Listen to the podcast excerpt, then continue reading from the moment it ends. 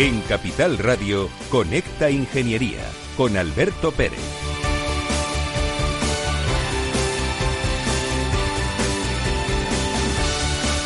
Se acaba el mes de octubre, mañana ya es 31. La situación en Madrid, complicada. ¿Qué van a hacer con nosotros? ¿Realmente todo esto es necesario? Porque claro, hay muchas opiniones al respecto y no lo tenemos claro. Y pues, ¿qué decirles a ustedes? Primero, buenos días. Gracias por estar aquí en Conecta Ingeniería. Buenos días, ciudadanos. Buenos días, España. Pero estoy preocupado porque no podemos parar el país. Hoy traemos a nuestra mesa de debate de Conecta Ingeniería, patrocinado por el Cogitín, un tema muy interesante que es la movilidad eh, eléctrica. Y todo lo que está relacionado con la movilidad eléctrica. Y tenemos aquí a don, a don Carlos Carmona Horta, que es eh, el jefe de sostenibilidad en el grupo ETRA, del grupo ACS, y, bueno, lleva toda la toda la actividad, trabajo de gestión inteligente de cargas, que es eh, la empresa que dentro del grupo ETRA y ACS se dedica a coche eléctrico. Buenos días, don Carlos, bienvenido. ¿Qué tal? Muy buenos días a todos. Eh, un placer estar en la radio referencia de la ingeniería española y un gusto poder compartir este rato con vosotros. Un placer. Pues eh, es un problema muy interesante, como decía anteriormente, porque a todos nos preocupa cómo el desarrollo tecnológico tiene que influir en nuestra sociedad, pues para que haya más producción, más bienestar social, haya más trabajo, la gente se sienta cómoda, pueda acceder a ello. Y de todo lo que hablemos hoy, yo creo que deben de sacar ustedes conclusiones importantes porque el coche eléctrico lleva ya tiempo entre nosotros, cada día se mejora más, pero tengo la sensación, don Carlos, que, que nos encontraremos ante una situación en la cual puede ser que haya un estancamiento ahora como consecuencia de la pandemia. ¿Esto es cierto? Pues eh, nosotros tenemos una sensación diferente, porque realmente eh, los momentos eh, críticos de la historia es cuando se producen y se aceleran los cambios. Y realmente eh, la sociedad en global y la política y la economía y la industria está decidida a, avanzar en la descarbonización, en la movilidad sostenible y el vehículo eléctrico cada vez tiene más impulso de los principales actores de la sociedad, de la economía y de la política.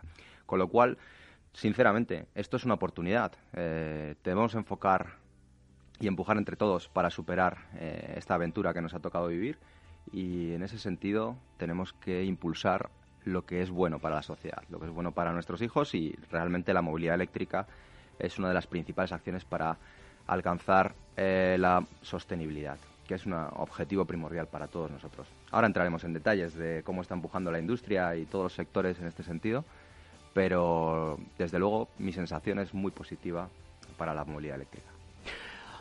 Don Juan Caro, buenos días. Buenos días, Alberto. Gracias por estar aquí, querido amigo. Vocal de la Junta de Gobierno del Cogitín. Mm.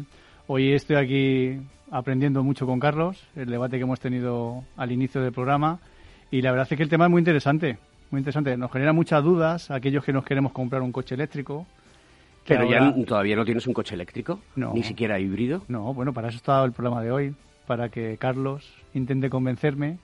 Y bueno, y yo entiendo que muchos de los, nuestros oyentes tendrán esas dudas que hoy quedarán más o menos resueltas, entiendo, Carlos. Un placer pues, tenerte, un placer. vamos a comenzar el programa.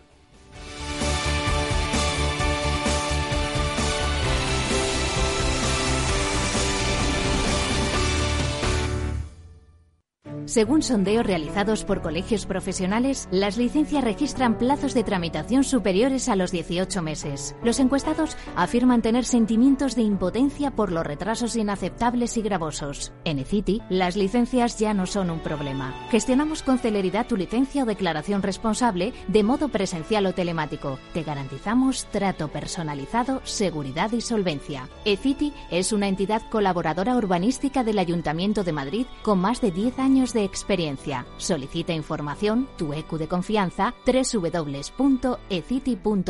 También puedes llamar al teléfono 914514499 o visitarnos. Estamos en la calle Jordán número 14 de Madrid. Acceso por el Colegio Oficial de Ingenieros Técnicos Industriales de Madrid. ¿Quieres ser empresa colaboradora del Cogitim? Gracias al convenio gratuito tendrás multitud de ventajas para tus empleados aunque no estén colegiados, tales como descuentos en formación presencial y online, acceso a proempleo para que puedas encontrar el perfil que más se adecue a tus necesidades y aparición en nuestras publicaciones y web, entre otras. Hoy más que nunca, colaboremos juntos. Puedes llamarnos al 91 448 2400.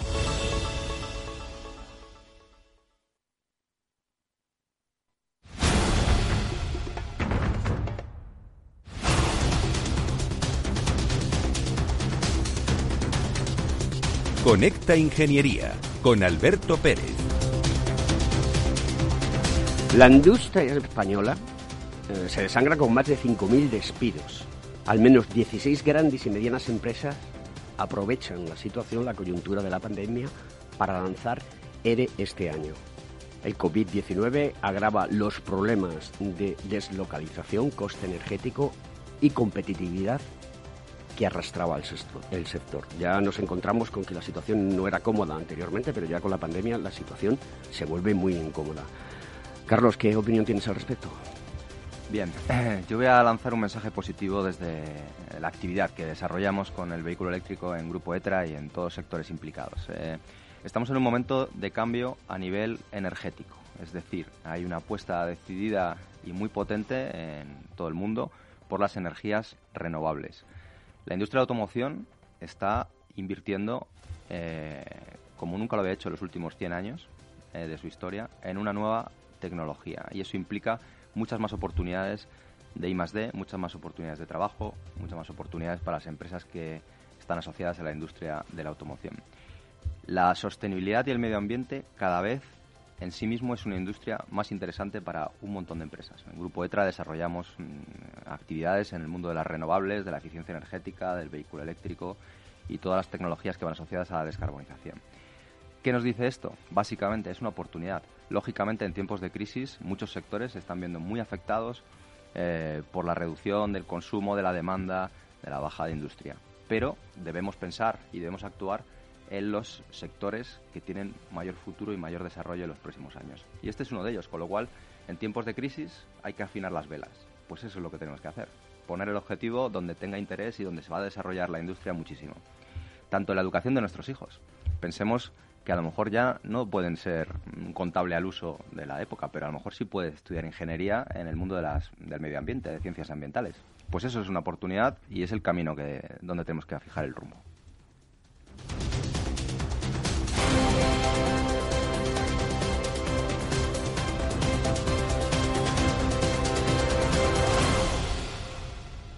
Escuchas Conecta Ingeniería con Alberto Pérez.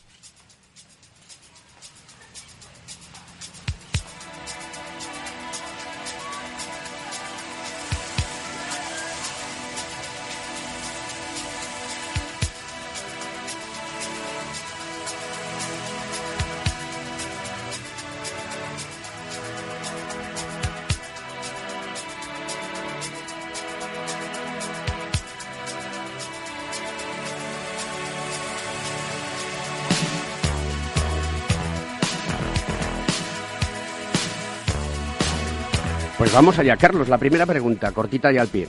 Eh, ¿Quién inventó el coche eléctrico? Es muy buena pregunta. Ayer estaba escuchando un podcast, eh, 1700 y pico fue el primer coche eléctrico. Curiosísimo, ¿eh? Siglo XVIII. Eh, bueno, realmente era un coche que, alcanzaba los 8 kilómetros por hora y apenas avanzaba unos cientos de metros. En esa época eh, ya había prototipos con motor de vapor y se hacían automóviles de motor de vapor. Lo que pasa es que tampoco eran competitivos con el carruaje en esa época.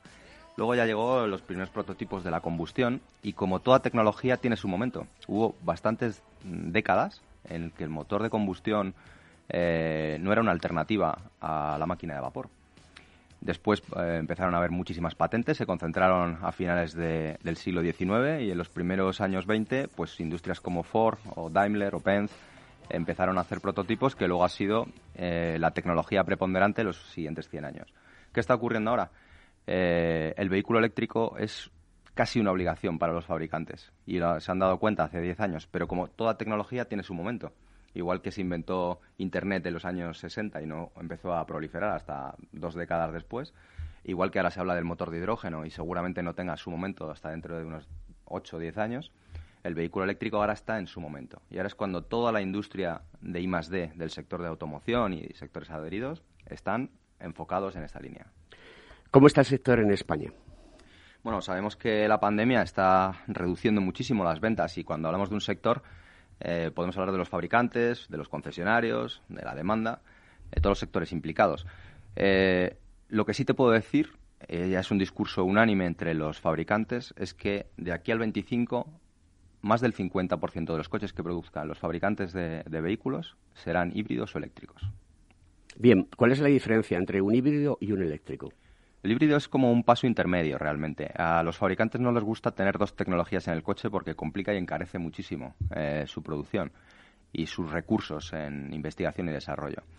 ¿Qué pasa? Que las baterías, que realmente es el cuello de botella del vehículo eléctrico, no llevan el mismo ritmo, tecnológico. Las baterías han tenido un descenso en el precio efectivamente exponencial, se ha dividido prácticamente por 8 en los últimos 7-8 años el coste de una batería, pero el nivel de densidad de las baterías todavía no es el adecuado. Se están investigando nuevos materiales, nuevas tecnologías que seguramente nos den baterías muy eficientes.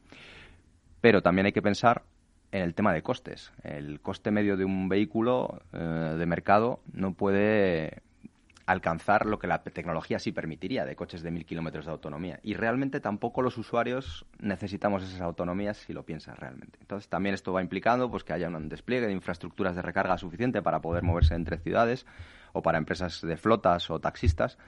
Pero todo esto, lógicamente, va a llevar un recorrido mm, dinámico en los próximos años que permitirá que el vehículo eléctrico pues, eh, sea sin la necesidad de normativas y legales que, digamos, penalicen la combustión, sino que simplemente la tecnología del vehículo eléctrico va a permitir que cada vez sea un porcentaje mayor en la movilidad. ¿Cuántos puntos de recarga hay en Madrid, en la Comunidad de Madrid?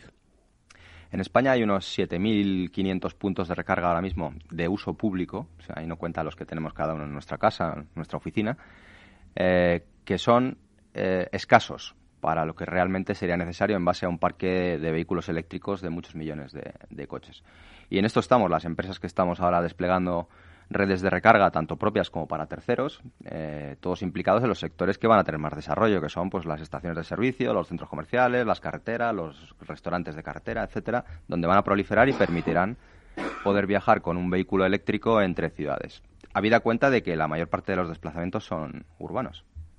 Capital Radio tiene puntos de recarga eléctrico que ha puesto el grupo ETRA y tiene vehículos eléctricos. ¿Qué necesita un ciudadano que quiera engancharse al mundo del vehículo eléctrico? Principalmente analizar eh, su movilidad.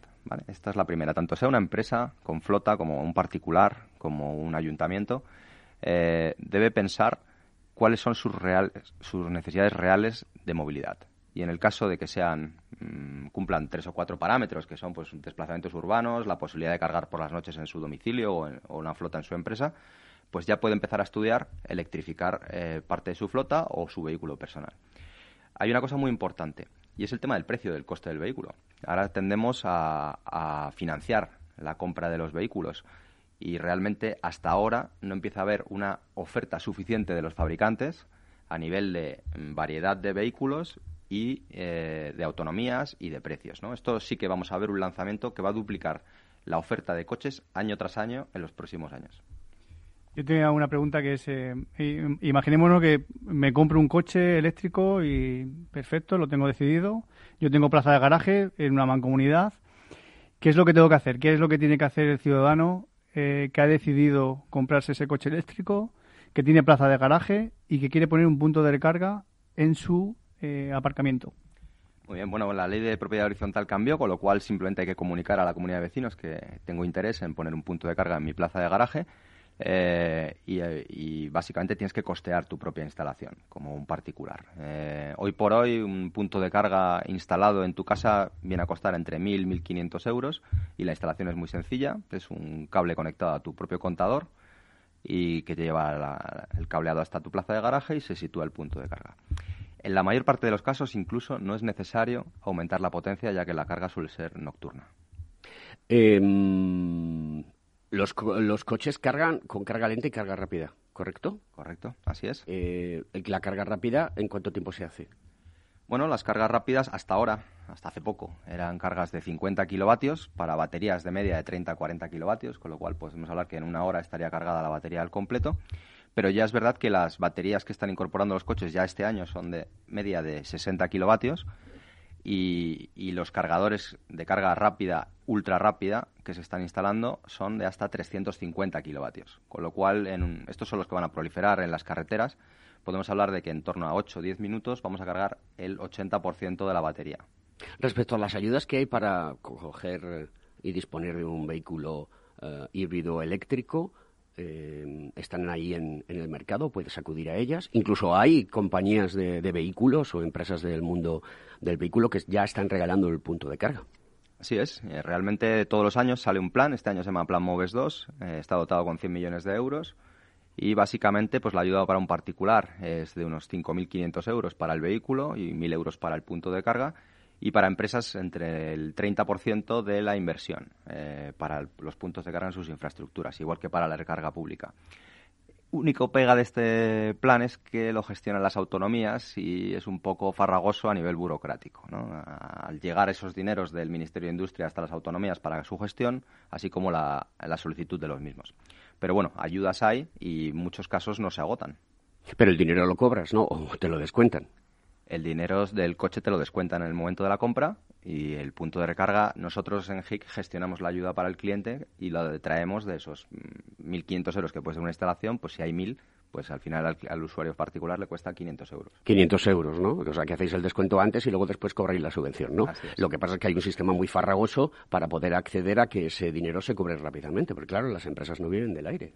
La ventaja es que nos permiten eh, la gestión de las ayudas hacerlo las empresas instaladoras, con lo cual para el usuario final pues es cómodo y no tiene que hacer prácticamente nada. ¿Qué es, ¿Cuál es la percepción de, de la Administración respecto a este tema? Es decir, ¿se está apostando realmente por tener una movilidad eléctrica que ayude a descontaminar nuestras ciudades, que ayude a que haya una movilidad muy, muy suave, porque cuando tú conduces un coche eléctrico, la verdad es que es una maravilla. Yo he tenido la oportunidad de conducir uh, un par de ellos o tres y te sientes de otra manera, eh, incluso hasta mucho mejor. No, no necesitas, uh, no hace ruido, la conducción es suave, pises acelerado, el acelerador y la máquina responde mm, y te sientes muy cómodo el que prueba un coche eléctrico no hay vuelta atrás. Normalmente muy pocos dan el paso luego de retorno. ¿eh? Es muy cómodo, es muy agradable, tiene mucha potencia, mucho dinamismo y te sientes muy bien en la conducción. Eh, hace un poco de efecto zen. Me preguntabas por las administraciones, como en todas partes, ¿no? Hay más dinámicas con más iniciativas y otras con menos. Eh, realmente hay casos mm, de éxito en algunas comunidades, algunos ayuntamientos que han facilitado y favorecido e impulsado la movilidad eléctrica y otros que todavía se lo están pensando y que seguramente se tendrán que poner las pilas. Pero esto sí que es progreso. Así es, el progreso son cambios y a veces genera ciertas incomodidades a la vez que genera muchas ventajas. Eh, ¿Cómo percibes eh, tu sensación? Porque yo sé que tú en varios máster eh, colaboras, informas de esta situación a ingenieros. ¿Cómo percibes tú la recepción del mundo de la ingeniería en relación a la movilidad eléctrica? Es fantástico. Eh, casi todos eh, los implicados en este cambio disruptivo de la movilidad eléctrica son ingenieros. Yo trabajo con muchos, tengo, soy economista, pero tengo la suerte de, colaborar con ingenieros de ese perfil que ven fácilmente el cambio, el cambio tecnológico. Eh, esta tecnología ha llegado para mejorar. Antes no estaba madura, ahora sí lo está. Y realmente ha sido gracias a todo el desarrollo de la ingeniería. Yo que me muevo en el mundo de inspecciones, de la seguridad, eh, me genera muchas dudas cuando llego a un centro comercial, sobre todo no en los que están en el exterior, sino en los que están en el interior, un garaje, un, sótano, y veo un punto de recarga, pues siempre me pregunto quién la ha instalado, quién ha controlado esta instalación, ha habido un proyecto, es un instalador autorizado, tiene inspecciones eh, periódicas, eh, me genera mucha mucha inseguridad y sobre todo que yo vengo del mundo de contraincendios eh, muchos garajes que son antiguos, que no tienen un sistema de contraincendios actualizado, pero sin embargo, si el dueño quiere poner un punto de recarga, pues yo entiendo que, bueno, a nivel de incendios es un, un, cargo más en el, en el aparcamiento y puede haber un incendio provocado por ese punto de recarga. ¿Quién instala esto? ¿Cómo se controla? Eh, ¿Hay un proyecto? Eh, ¿Lo tiene que hacer una empresa autorizada? Muy bien, pues muy buena pregunta. Realmente eh, existe una, un Real Decreto, una ley de baja tensión que regula las instalaciones para vehículos eléctricos. Toda instalación eh, debe llevar un boletín asociado al Ministerio de Industria, que cumpliendo la normativa. A partir de ciertas potencias, 14 kilovatios, además hay que hacer una OCA, como es natural. Y al final hay una normativa que regula todo esto. Efectivamente hay inspecciones eh, también en muchas instalaciones. Ha habido en el pasado muchos puntos de carga instalados mm, por gente que desconocía la normativa, ¿no? Y hay muchos puntos desatendidos, que eso genera además cierta, por ejemplo, en centros comerciales, cierta eh, desconfianza. Desconfianza para el que llega con un vehículo eléctrico a ese punto, necesita cargar y no sabe si va a estar operativo y si va a tener las medidas de protección adecuadas. Por eso es fundamental eh, hacer todas estas instalaciones con instaladores homologados que conozcan bien la normativa y el trabajo que tienen que hacer. Y además de todo, Juan, debe existir un mantenimiento continuo y continuado de las instalaciones. Claro, pero el tema es, eh, eso yo no, no, lo, no lo dudo en el tema de un centro comercial, pero a nivel particular me genera ciertas dudas de que haya ese control periódico o esas inspecciones periódicas. Yo no sé si, si a nivel individual tiene que tener esas inspecciones eh, por un tema de potencia, no lo sé. En un centro comercial entiendo que sí, pero a nivel particular. Pero bueno, en a nivel particular, eh, pero a nivel particular, tú en función de la potencia que tienes, ¿tienes que cambiar la potencia, Carlos, del contrato de tu casa para poner un punto de recarga? Bueno, si lo contratas con una eléctrica, seguramente te lo vayan a ofrecer, pero... Ah, claro, indudablemente, ¿no? Pero no, no es necesario. Pensemos que... Es necesario porque el consumo, lo normal y lo habitual es que se haga por la noche y ahí tú no estás consumiendo en tu casa, con lo cual el coche eléctrico toma la energía de esa fuente y por lo tanto eh, la potencia eh, con la que tenemos es más que suficiente. Pero no me contestes ahora, contéstame después de la publicidad.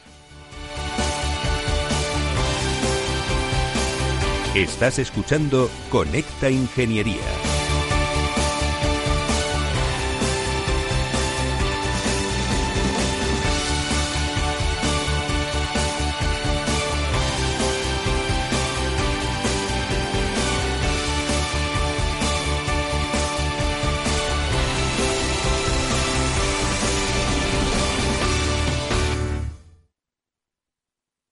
Si tus prospectos comerciales te resultan perfectos desconocidos, ahora puedes conseguir toda la información necesaria para que tus decisiones no impliquen riesgos para tu empresa. Informe es la empresa líder en información comercial, financiera, sectorial y de marketing, con acceso online a más de 350 millones de empresas en todo el mundo. Infórmate en el 902-176-076. Informa.es. Business by Data. A continuación, podrán disfrutar de la obra clásica compuesta por Beethoven, en Do menor, durante su madurez. El arte es solo para unos pocos. ¿O no? Con la inversión ocurre lo mismo. Renta 4 Banco te ofrece más de 500 cursos de inversión gratuitos para todo tipo de inversores. Entra en r4.com e inscríbete. Renta 4 Banco, tu banco especialista en inversión.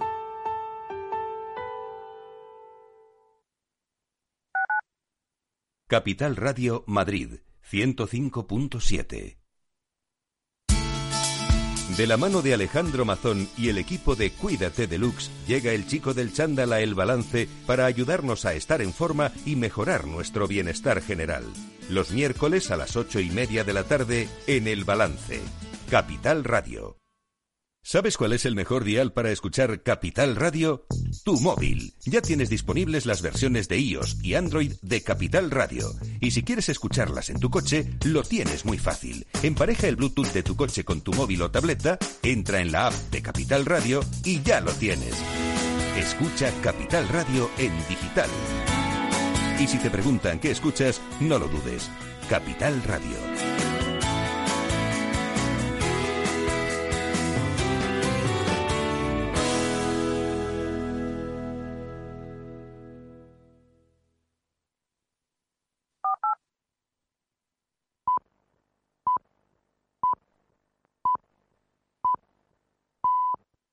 Escuchas Conecta Ingeniería con Alberto Pérez.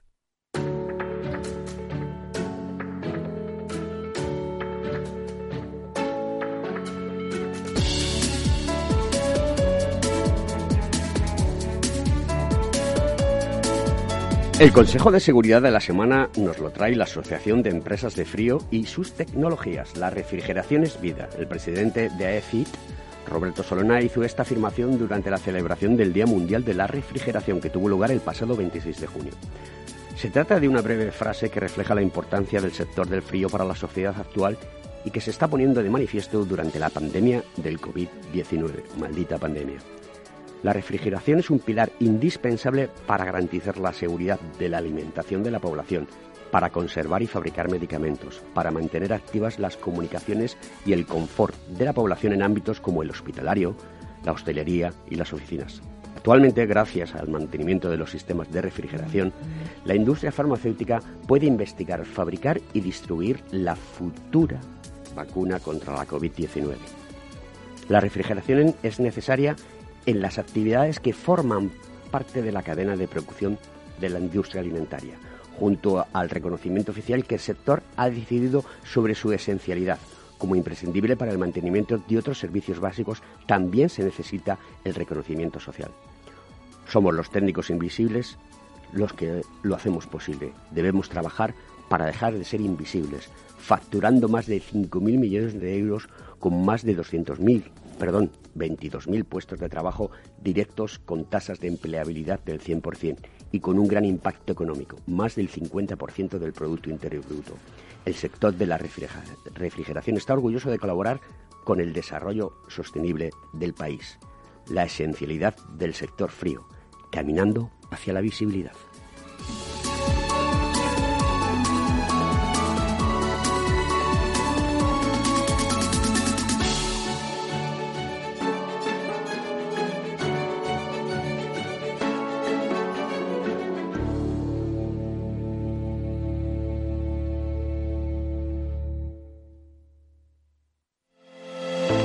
¿Acabas de montar un negocio y te gustaría protegerlo de posibles intrusiones no deseadas? ¿Necesitas asesoramiento respecto a los sistemas de protección contra incendios que la legislación obliga a instalar en tu empresa? ¿Ya tienes sistemas de seguridad o de PCI en tus instalaciones, pero buscas un mantenedor para los mismos? No te preocupes, en Grupo Eurofesa damos solución a todas estas cuestiones. Ingeniería, instalación y mantenimiento son los servicios que ofrecemos para proporcionar a nuestros clientes soluciones integrales de cara a proteger bienes y personas en materia de protección contra incendios y seguridad detección de humos y gases, extinción automática y manual, control de accesos, videovigilancia y sistemas antiintrusión. Todo lo que necesitas en una única empresa. Grupo Eurofesa, siempre atendido, siempre protegido.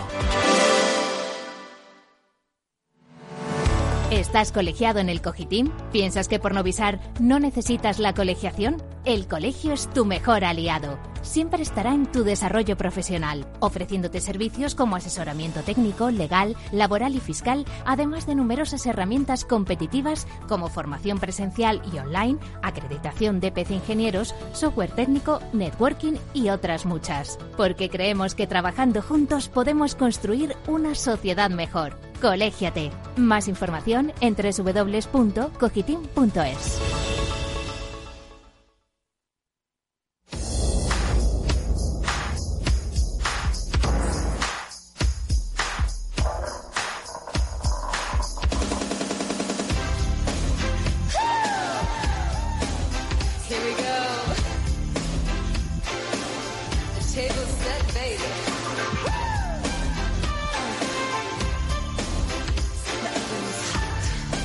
Pues vamos allá con el programa y haciendo referencia a la canción de Martica, que se la escribió Prince, que es Martica's Kitchen, ¿de acuerdo?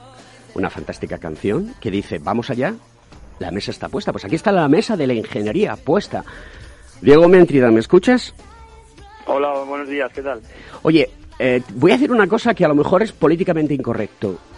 Tío, eres un puto crack. ¿De acuerdo? Muchas gracias. Eh, estoy leyendo, eh, tengo aquí la pantalla del ordenador a mi izquierda y la voz de Galicia dice, a Diego Méntrida yo lo contrataría. Eh, no sé si eres consciente de lo que has hecho, ¿no? Porque pensando cómo introducir tu entrevista, pues decía, oye, imagínate que el portero del Atleti va a sacar un balón, se resbala y accidentalmente la pelota entra en la portería. Y claro, es gol del Madrid.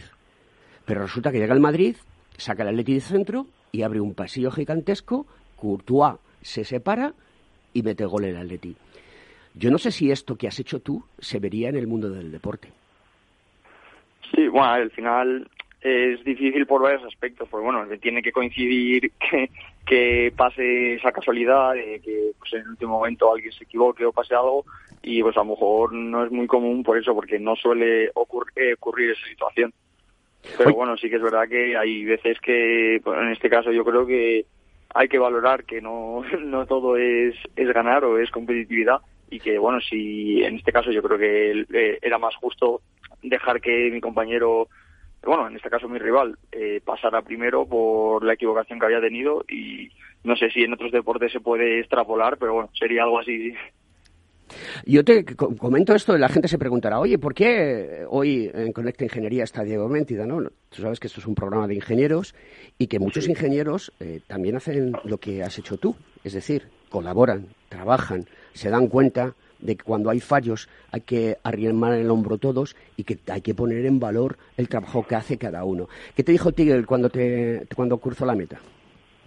Sí, no, nada más cruzar me, me vino a, dar las gracias y bueno, luego estuve hablando con él y me dijo eso, que no me volvió a dar las gracias y que no que no se esperaba que en ese momento parara porque claro, al final estamos acostumbrados a que si hay el mínimo despiste o el error, pues ya eh, pierdes la carrera o la posición y me dijo que no eh, que no, no se esperaba que en ese momento le fuera a dejar pasar. Hola Diego, ¿qué tal? Soy Carlos. Eh, he visto en, la, en las noticias que Will Smith eh, te felicitaba. Sí, sí, la verdad que ha llegado a muchas partes del mundo que no me lo esperaba en ningún momento. Y bueno, sí, incluso Will Smith ha hecho un vídeo eh, dándome las gracias y diciendo que se ha emocionado y eso, así que bueno, es una pasada. Tú eres triatleta profesional, ¿no? Bueno, no diría profesional, hago practico triatlón, pero eh, bueno, lo estoy compaginando con los estudios. ¿Qué estás estudiando? No, vivo de eso. ¿Qué estás estudiando? estoy haciendo un doble grado en fisioterapia y ciencias del deporte. Muy bien, me, parece muy bien. está genial. Diego, muchísimas gracias por entrar en Conecta Ingeniería. Es un placer. Repito, eres un puto crack. Y como dice la voz de Galicia, a Diego Méntrida yo lo contrataría. Cuídate mucho, espero conocerte en persona. Un abrazo muy fuerte. Un abrazo. a vosotros. Un, abrazo. Bueno, pues eh, seguimos. Eh, me parece fantástico porque las personas que necesitamos en este país son de este estilo.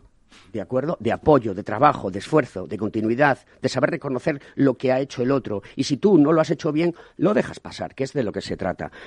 Vamos a seguir con nuestro programa, eh, en lo que tenemos hoy. Oye, yo quería comentar el avance tecnológico que tenemos esta semana, que es que España mantiene el décimo puesto mundial en parque de robots industriales. La Federación Internacional de Robótica, IFR, ha hecho públicas en rueda de prensa las principales conclusiones del informe anual World Robotics Industrial Robots 2020, del cual se extrae la evolución del mercado global de robots industriales, así como la situación del mercado español en el 2019. Y tengo aquí la gráfica, desde el 2009 empieza a crecer, baja en el 2012, sube en el 2013, baja en el 2014, asciende desde el 2015 a 2018, pero vamos, la reducción que ha habido de 5.266 a 3.802 en el 2019 es muy grande me parece que esto no funciona o no debe de funcionar así. Eh, Carlos, me gustaría que nos contaras eh, lo que nos has contado en, el, en la publicidad, en el previo. Eh, si yo tengo que poner un punto de carga en mi casa, una de las cosas que me puede generar es el tema de la potencia, ¿no? ¿Qué pasa con la potencia? Yo voy a tener potencia, tengo que aumentar potencia. es una de las cosas que si está en la calle, no la duda. Si yo pongo más potencia, mi vecino pone más potencia, ¿Qué pasa? ¿Que hay que poner un centro de transformación más grande o hay que llenar las ciudades de centros de transformaciones para poder eh, abastecer a todos estos eh, puntos de, carga? Cuéntanos. Bueno, el vehículo eléctrico al sistema eléctrico le viene de perlas. ¿Por qué? Porque es una energía que se suele cargar por la noche y se consume en el pico de consumo. Entonces aplana, digamos, la curva de demanda y oferta y al sistema le viene de lujo. Hay un ejemplo de algo que ocurrió hace una década, un poquito más, que fue el, boom de los aires acondicionados. De repente, eh, todo el mundo empezó a instalar aires acondicionados en las casas. Un aire acondicionado con bomba de calor viene a consumir casi como un punto de carga lento eh, para vehículos eléctricos. Y bueno, efectivamente hubo que hacer ciertas adaptaciones de transformadores, de subestaciones de las distribuidoras, la comercializadora y en las, en las casas el tema del cableado y la potencia. Eh, pensemos en números prácticos lo que consume un vehículo eléctrico. Aquí es un problema de ingenieros, se lo vamos a entender todos fácilmente. Un coche eléctrico gasta de media 15 kilovatios a cada 100 kilómetros. La mayor parte de nosotros no hacemos más de 100 kilómetros al día. Un punto de carga lenta en nuestra casa por la noche carga a 3 kilovatios hora. Con lo cual, para cargar eh, el consumo medio de una persona de un día, con 3-4 horitas por la noche es más que suficiente. ¿Tenemos consumo por la noche en nuestras potencias? Pues realmente no. O sea, que con lo que tenemos ya contratado a partir de 3 kilovatios es más que suficiente para cargar y eh, suministrar a nuestra movilidad diaria. Tema muy interesante. Perfecto.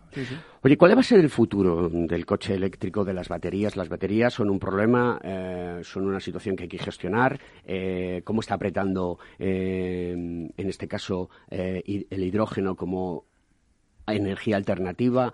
Mm, porque creo que y corrígeme si me equivoco, que Toyota iba a presentar en unos días el primer coche movido por eh, hidrógeno, pero claro, yo pensaba, y oye, ¿dónde están las eh, hidrogelineras? Eh, bueno, las baterías es the mother of the lamb, la madre del cordero, como decís los que habláis inglés. Tú lo hablas y muy bien. Esto es lo que va a cambiar la película drásticamente. lógicamente la densidad va mejorando, el coste va reduciendo y cada vez tendremos mejores baterías. ¿Son contaminantes? Sí, eh, ¿cuál es el mejor uso que se le da a un material que es contaminante tanto en su producción como en el origen de sus materiales? La reutilización. La segunda vida de las baterías es una excelentísima oportunidad para la industria. Pensemos en instalaciones de autoconsumo, en regadíos, en fábricas que tengan picos de consumo. El almacenamiento es clave en la gestión de la energía y las baterías de los coches eléctricos van a tener una segunda y tercera vida fantástica. Dicho esto, pasamos al hidrógeno. El hidrógeno es un trending topic, pero todavía no le ha llegado su momento. Hay tres fabricantes, tres modelos de coches utilitarios que te puedas comprar actualmente de hidrógeno y muy pocos sitios eh, para cargarlos. Pero es verdad que la pila de combustible, que es una tecnología inventada hace muchísimo tiempo, es otra alternativa al motor eléctrico con almacenamiento en baterías y tiene mucho sentido en cierto tipo de transporte. Eh, hay un impulso muy grande para el motor de hidrógeno en los vehículos pesados, en el transporte por carretera, en el sector ferroviario, el sector marítimo, el ferries, etcétera. Incluso en el sector de la aviación se habla. Y para todos esos vehículos pesados, donde que cargan en un sitio eh, ubicado, como por ejemplo autobuses en cocheras o camiones de basura en sus sedes, eh, donde se puede montar una hidrogenera y, amortizar esa inversión, tiene muchísimo sentido y lo vamos a ver eh, en los próximos años. Para el utilitario, mm, yo todavía no le veo un futuro muy cercano. Has hablado de, cocheras de, vehículos de transporte público, como por ejemplo la MT de Madrid. Me gustaría que nos contases la experiencia que el Grupo ETRA ha tenido con la recarga por inducción, cómo se ha generado, qué resultados han obtenido, eh, se está satisfecho, Claro que el, grupo ETRA ha puesto una ingeniería, eh, un, un I más D muy importante, ¿no? Porque esto hay muchos ingenieros detrás. En el mundo eh, de, la recarga, de todo lo que es eléctrico es ingeniería. Efectivamente, Grupo ETRA hizo un trabajo excelente. La MT es uno de esos casos de éxito que antes mencionábamos de empresa público-privada que ha tenido una iniciativa. Y eh, hace unos años instalamos un sistema de recarga por inducción, sin contacto, enterrado en el suelo, desatendido, es decir, el conductor no tiene nada más que hacer que posicionar el bus encima del sistema, que eh, le da una autonomía a un autobús eléctrico eh, más que suficiente para cumplir su trabajo. Y la MT ahora ya está preparando, igual que las principales empresas de autobuses de España, eh, para cambiar su flota y electrificarla e ir hacia un mundo cero emisiones con sistemas de recarga inteligentes. Y aquí Grupo ETRA, desde luego, está en la cabeza de la tecnología, gracias a su departamento de ingeniería. Sí, está en el high level, ¿no? En el top level. De, Total, el Dream Team. En, el Dream Team, ¿no? Oye, mm, pero insisto, eh, y me parece muy importante porque lo hago siempre con todos los temas. Esto funciona porque no se invierte para hacer ese cambio. Porque claro, todo esto implica un montón de cosas sistemas de control, eh, señalizaciones, incluso ¿cuándo crees tú que va a llegar el, el vehículo autónomo? Es decir, que le voy a decir al coche, le pondré un, un coche, un nombre al coche y diré, Fermín, por favor, llévame a donde sea. Y dirá, buenos días, eh, don Carlos, le voy a llevar a, este sitio de inmediato, va a tardar usted 15 minutos, eh, puede consultar en YouTube las últimas noticias que hay y le cuento que no es necesario que lleve paraguas porque no está lloviendo. ¿Esto va a ocurrir? Esto es ciencia ficción. ¿O estamos hablando de Blade Runner? El vehículo autónomo ya está aquí. Eh, lo único que, bueno, hay ciertos pasos que se deben cumplir y el más complicado va a ser el, de la normativa. El de la normativa porque el vehículo autónomo eh, tiene muchos condicionantes. Eh, por ejemplo, si pasa algo, ¿de quién es la culpa? ¿Del fabricante del software, del fabricante del vehículo? O del conductor que es el dueño del coche, ¿no? Pero en Estados Unidos ya están funcionando. Sí, sí, ¿no? Y la tecnología, como te decía, ya puedes comprar coches, eh, el Tesla Model 3, por ejemplo, que puedes ir por una carretera mm, con un vehículo con conducción autónoma. Lo han graduado en cinco niveles, ¿no? Del 1 al 5. El nivel 1 es lo que tenemos casi todos, con el control de velocidad y demás. Ya el nivel 2 pues te mide la distancia con el coche de adelante y te, hace, te gestiona las curvas y te sales del carril, etcétera. Y el 5 es totalmente desatendido. Para llegar a ese punto, lo que pasa es que tiene que haber la mayor parte de los coches autónomos, porque van a hablar entre ellos. Va a reducir drásticamente eh, los accidentes, pero todavía nos queda un paso. La tecnología está muy avanzada. Hay empresas que, como Waymo, que ya llevan millones de kilómetros en autónomo, en pruebas participadas por Google, Microsoft, etcétera. Y, y, los fabricantes tienen los sistemas de reconocimiento de vehículos, de detección de objetos, de gestión de los motores, etcétera. O sea que esto está muy avanzado, pero Mm, estamos tan acostumbrados en los últimos tiempos a que llega una tecnología que nos parece ciencia ficción y de repente la tenemos instalada en el teléfono que yo ya no me atrevo a, pronosticar una fecha para esta tecnología. Las ayudas a la conducción dentro de los vehículos cada vez son más enormes, pero ¿qué podría aportar el grupo ETRA o qué está trabajando el grupo ETRA eh, o qué tiene el grupo ETRA de ayudas a la movilidad? Bueno, para los que conocen, ETRA es el acrónimo de Electronic Traffic. Llevamos 30 años eh, desarrollando sistemas de movilidad para ayudar a los vehículos a moverse en las ciudades de la manera más eficiente y más inteligente. Y ETRA eh, tiene muchísimos desarrollos, por ejemplo, en lo que es la comunicación entre el coche y los mm, reguladores del tráfico, eh, los semáforos, los, etcétera, las cámaras, la detección de incidencias en las ciudades. Pues los coches cada vez van a hablar más con el coche conectado con los sistemas de gestión del tráfico en las ciudades. Aquí ETRA es pionero y es líder en muchos sectores. Muy bien. Em, no me has contestado una pregunta, no sé si porque no quieres, pero te la voy a preguntar de otra manera. Yo sé si que quieres, pero te la tengo que sacar, que es mi obligación. Eh, ¿Qué cinco medidas le pedirías a la Administración hoy en día para que la movilidad eléctrica creciese exponencialmente en el próximo año? De hecho, están escritas y gracias al impulso del IDAE, eh, perteneciente al Ministerio de Industria, nos ha juntado a un comité de, iba a decir expertos, pero bueno, implicados en la materia. ¿De expertos o de frikis? Porque me han contado un pajarito que te llaman friki. Es posible que en algún foro nos hayan llamado frikis a todos los que estamos aquí. Eh, y bueno, cinco medidas. Eh, una muy importante. Eh, el término fijo de potencia es muy caro para la carga pública. Hemos pedido una reducción de lo que cuesta tener un punto de carga rápida en... ¿Pero muy caro cuánto es, Carlos? Unos 50 kilovatios vienen a salir por 400 y pico euros al mes, cargues o no cargues. Entonces, esto hay que reducirlo y está en manos de los presuntos implicados. ¿Y quiénes son esos presuntos implicados? Está en manos del IDA, del Ministerio de Industria, ELEC, las distribuidoras, un comité de expertos que lo están valorando. Otro punto, la gestión de los permisos para instalación de infraestructuras de carga pública. Eh, a veces vamos a un ayuntamiento, quiero instalar un punto de carga, iniciativa privada, financiación privada, pero el ayuntamiento no sabe cómo gestionar ese permiso para esa gestión. Porque no tiene una normativa interna del ayuntamiento que una ordenanza municipal diga esto se va a hacer así. Efectivamente. ¿Qué hago con ese suelo que estoy cediendo para esa instalación? si va a ser un negocio a futuro, eh, ¿cómo lo Pero los técnicos de los ayuntamientos conocen el mundo de la movilidad eléctrica. Los hay que sí y los hay que no. Entonces, eh, lo que hemos ¿Evangelizáis desde Grupo ETRA a los...? Eh, Llevamos años y además todo el Grupo ETRA está implicado. trabajamos muchísimo con las administraciones públicas y, lógicamente, ayudamos en la consultoría para decirle los casos de éxito que sí han funcionado en las ciudades donde ya hay muchos puntos de carga porque la Administración lo ha facilitado. Tercer punto, las ayudas al vehículo eléctrico. Debe ser algo continuado en el tiempo. Cuando se publican unas ayudas, pero todavía no están eh, operativas, lo que hacen es que mm, hacen una cola en los concesionarios porque la gente espera hasta que esté esa ayuda operativa para comprarse el vehículo. Y como esto ha sufrido muchos retrasos y cada año cambian y no son muy claras, provoca eh, ciertos temas. Otra. Eh, Desconfianza. Sí, efectivamente. Otra. Eh, La cuarta. Las administraciones públicas tienen muchos vehículos y además contratan muchas empresas. ¿Son las primeras que tienen que dar ejemplo? Efectivamente. Eh, vehículos municipales, coches de policía, servicios de, de- los municipios, etcétera. Y además valorar en los pliegos a las empresas que les dan servicios, que licitan, que lo hagan con vehículos cero emisiones. Por ejemplo, el canal de Isabel II sacó no hace mucho un pliego de condiciones y una licitación para contra- comprar mm, o estar en renting, no sé la fórmula.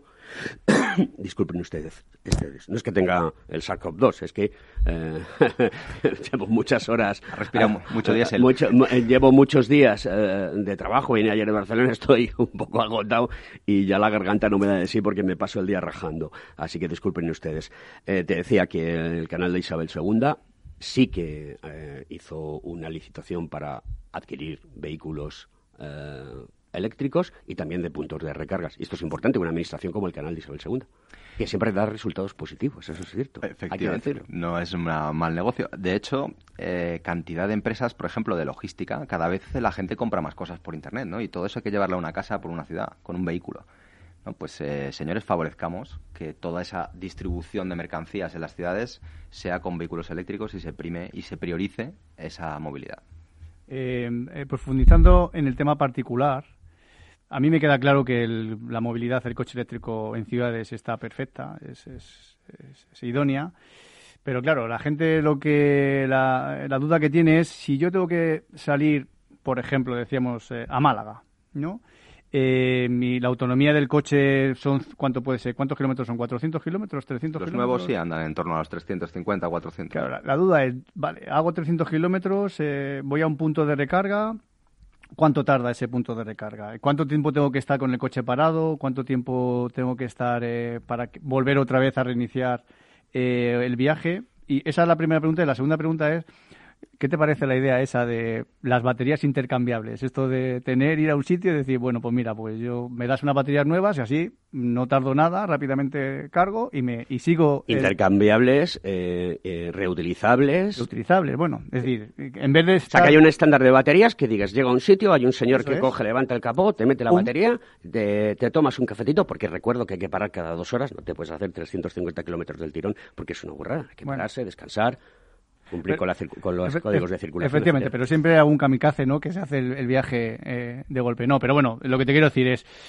yo, yo creo que es un punto a, eh, todavía un punto negativo, ¿no? Para el, el hecho de comprarte un coche para viajar eh, fuera de lo que es la ciudad. Y me gustaría que me explicaras el tema ese de baterías, ¿no? Que si, es posible o si hay alguien que lo ha inventado o que, o bueno, en un futuro si nos podemos encontrar eso, ¿no? El ir y pum, un mecánico o una persona nos coge, eh, nos quita las baterías y nos ponga unas nuevas. Vale. Bueno, pues eh, te contesto las dos muy rapidito. Eh, la primera, mi coche gasta 15 kilovatios a los 100, eh, mal gasta unos 550 kilómetros, pues yo sé que tengo que hacer con la batería que tengo una parada por el camino de media hora en una un sitio de carga rápida o dos paradas eh, más cortas en sitios de carga rápida. Entonces yo planifico mi viaje, hay muchas aplicaciones donde te dicen dónde están esos puntos de carga. En teoría, por ley, tenemos que parar cada 200 kilómetros. eh, y el sentido común nos dice que no nos debemos pasar mucho más de eso.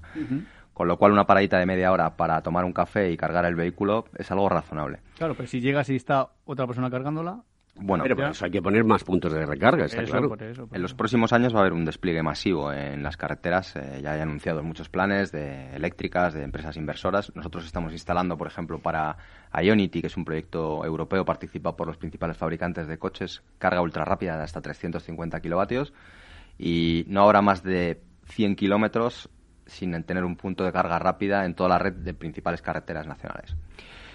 Y la segunda pregunta. Las baterías, lo- era las pilas, Las baterías. Bueno, las baterías, como te decía. eh, en la sustitución de baterías hubo un proyecto que se llamaba Better Place, que financiado por, por varios actores, para eh, una especie de robot que te sustituía las baterías en cuestión de minutos. El problema es que la batería es lo más apreciado de tu coche y no te interesa que te la cambien por una batería que no sabes cómo, cómo va a estar.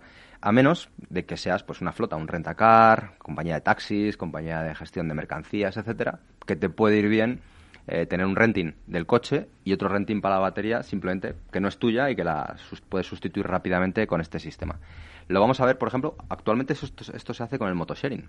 Motosharing van furgonetas con muchas baterías, quitan la gastada y ponen la nueva. Es una cuestión, un intercambio de 30 segundos. Oye, cuando hablo, eh, cuando hablamos de Tesla, eh, ¿es eh, el high level de, del vehículo eléctrico o todo el resto de las empresas? Porque claro, Tesla no es, de comillas, un fabricante de coches al uso, como pueda ser otras marcas Volkswagen, Peugeot, Chrysler, Renault, Fiat, Seat. Y, ellos abrieron, digamos, rompieron las cáscaras, salieron las nueces y se ha hecho ruido. Bueno, Tesla es un modelo de empresa impresionante, ¿no? Porque nadie se creía que esta gente tuviera la posición que tienen actualmente, siendo los primeros líderes de venta en muchos países en el mercado, no solo de eléctricos, sino en coches de ciertos segmentos. Han hecho vehículos mm, muy buenos, eh, sin experiencia en la automoción, como la mayor parte de la industria tienen decenas o cientos de años. Eh, y, Tesla en poco tiempo ha construido una imagen de marca, un prestigio y una tecnología espectacular. Eh, pero le está saliendo competencia y le va a salir muy buena competencia en los próximos años. con lo cual, bueno, seguirá estando ahí, pero sin duda ha abierto un camino. Y luego hay que tener en cuenta que esta empresa se ha saltado muchas cosas que hacía la industria antiguamente. Por ejemplo, los concesionarios. Solo venden por Internet. No hacen ningún descuento. Aunque te compres 30 Teslas, vas a pagar lo mismo. Leonardo DiCaprio se compró un Tesla y pagó el lo mismo que pagarías tú por Internet. Sí, pero son modelos de negocio, a él le funciona. Pero, mm, eh, ¿tiene tanta capacidad como para ser rentable la compañía o es una cuestión de acciones en bolsa, en el Nasdaq? Bueno, eh, por capitalización ha superado a casi todos sus rivales eh, centenarios, pero nunca ha dado números verdes. las inversiones de Tesla ahora están muy centradas, si lees las últimas noticias, en la fabricación de baterías, más que de coches. Esto es algo también curioso porque eh, la industria del automóvil a lo mejor acaba comprando baterías Tesla en vez de a LG o a BYD. Claro. Mm, hizo la Gigafactory para crear baterías y ahora está la Colatera Factory. Y ya tiene, por ejemplo, en Australia un sistema de almacenamiento de energía que es súper rentable porque lo utiliza todo el sistema eléctrico. Y para medio ambiente, la fabricación de tantísimas eh, baterías, eso, porque al final si estamos consumiendo, estamos eh, comprando coches eléctricos para medio ambiente y resulta que la fabricación de estas o la destrucción o la reutilización de estas baterías, ¿no? Claro. Ahora mismo estamos en un momento de crisis económica, de crisis mundial por la pandemia y hay una oportunidad alucinante en el tema de la industria de las baterías. En Europa se ha creado la Battery Alliance con una dotación de 70.000 millones de euros para que empresas europeas empiecen a fabricar baterías, porque esto no lo podemos dejar en manos solo de empresas orientales o donde. Entonces es una grandísima oportunidad de industria. España tiene que, de manera urgente, eh, moverse para que haya fabricación y tratamiento de baterías eh, en nuestro país. Hay una mina de litio en Extremadura que dicen que puede ser un gran boom para sí sí y hay previstas pero todavía no confirmadas fábricas de baterías en España y también hay empresas que están invirtiendo en lo que es la reutilización de baterías y darle una segunda vida para proyectos de autoconsumo, etcétera. Carlos Carmona, muchísimas gracias por estar aquí en el programa, hablarnos de movilidad eléctrica, Grupo ETRA, GIC, Gestión Inteligente de Cargas. Un placer. Eh, Juan, muchas has aprendido muchas cosas. Muchas gracias. ¿Te ha convencido para comprar el coche eléctrico? Sí, Perfecto. Vamos a por él. Pues vamos a por ello. Queridos eh, amigos de Conecta Ingeniería, hasta la semana que viene, aquí a las 10 de la mañana, los miércoles. Un abrazo muy fuerte y a seguir trabajando y luchando. Un abrazo.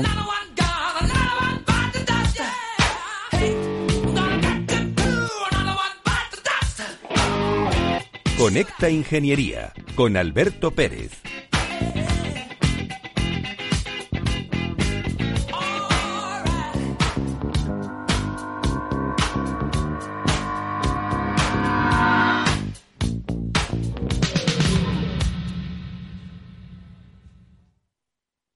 Hola, soy Leopoldo Abadía, autor de La Crisis Ninja, y quiero hablaros de lo normal. Lo normal es que cuando inviertas tus ahorros, nadie deje los mejores productos de inversión para otros que tienen más dinero. Con Finanbest puedes invertir como lo hacen los grandes patrimonios, accediendo a los mejores productos de inversión. Entra en finanbest.com y descubre que lo normal es extraordinario. Lo normal es Finanbest.